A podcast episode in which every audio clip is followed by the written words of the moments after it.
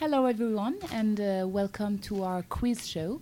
Today the Troisième Deux are going to ask questions about King Arthur. Are you ready? Let's Yeah. go. Five minutes to win it. Let's play and have fun. What is the name of stupid and nice character in the play by Théâtre en anglais? I got it. Euh, Morgan Le Fay. No. I got it. Uh, case. K. Yes. What is the name of Arthur's wife? Euh, Guenièvre. Yes. What is the name of the director of the series Camelot? I got it. Euh, Alexandre euh, As... As... Astu... Astu... Ah, j'ai oublié. I got it. Alexandre Astier.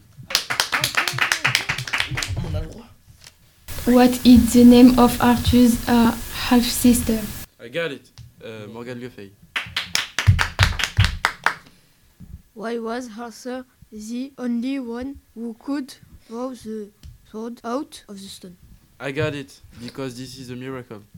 okay. Uh, not exactly. Do you know the answer? What? Do you know?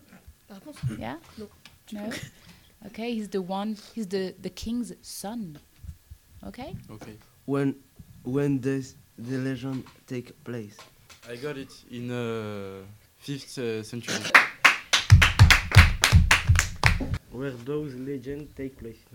I got it uh, in England. What is the name of the English musician, musician who composed the opera King Arthur? I got it. Euh, Purcell. Purcell. Well, thank you everyone and uh, see you later. Bye bye.